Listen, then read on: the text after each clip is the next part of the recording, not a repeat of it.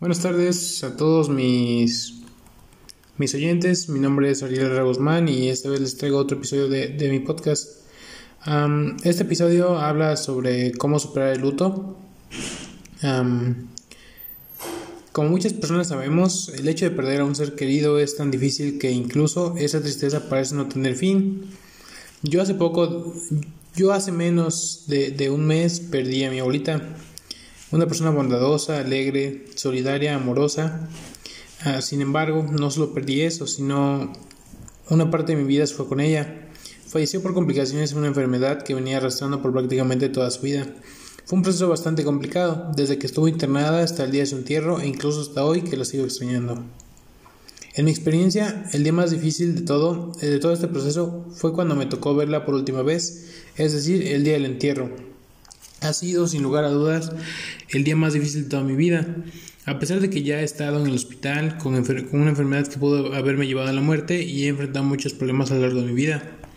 A lo que voy con todo esto es que siempre tenemos que tener presente que hay una salida, que hay una luz, una luz al final del túnel y que con el paso del tiempo todas las heridas sanan. Y no, eh, por salida no me refiero a que comiences a consumir drogas sin control por el simple hecho de querer olvidar de tus problemas, porque no, eso no funciona. Al contrario, las drogas son tan dañinas que no solo dañan tu salud, sino también tu entorno social. ¿Por qué? Porque nunca tienes dinero para comprar otra cosa que no sean las drogas, porque cuando estás drogado pierdes la noción del tiempo, etc. Me refiero a salidas saludables, salidas que de verdad sustituyan ese sentimiento de tristeza y desconsuelo por un sentimiento de felicidad y tranquilidad. Por ejemplo, en mi caso, mis amigos me ayudaron a salir del pozo, me hicieron reír y eso ayuda bastante. Tengo una novia que me llena de amor y felicidad y por si no fuera poco, una familia unida que es de mucha ayuda a lo largo de este proceso tan complicado. Si desafortunadamente no cuentas con la misma suerte que yo de tener amigos increíbles y una familia unida, podrías refugiarte en algún deporte que te guste. Al estar distraído, sí te ayuda a olvidar los problemas que tienes, además de que practicar un deporte es bueno para la salud.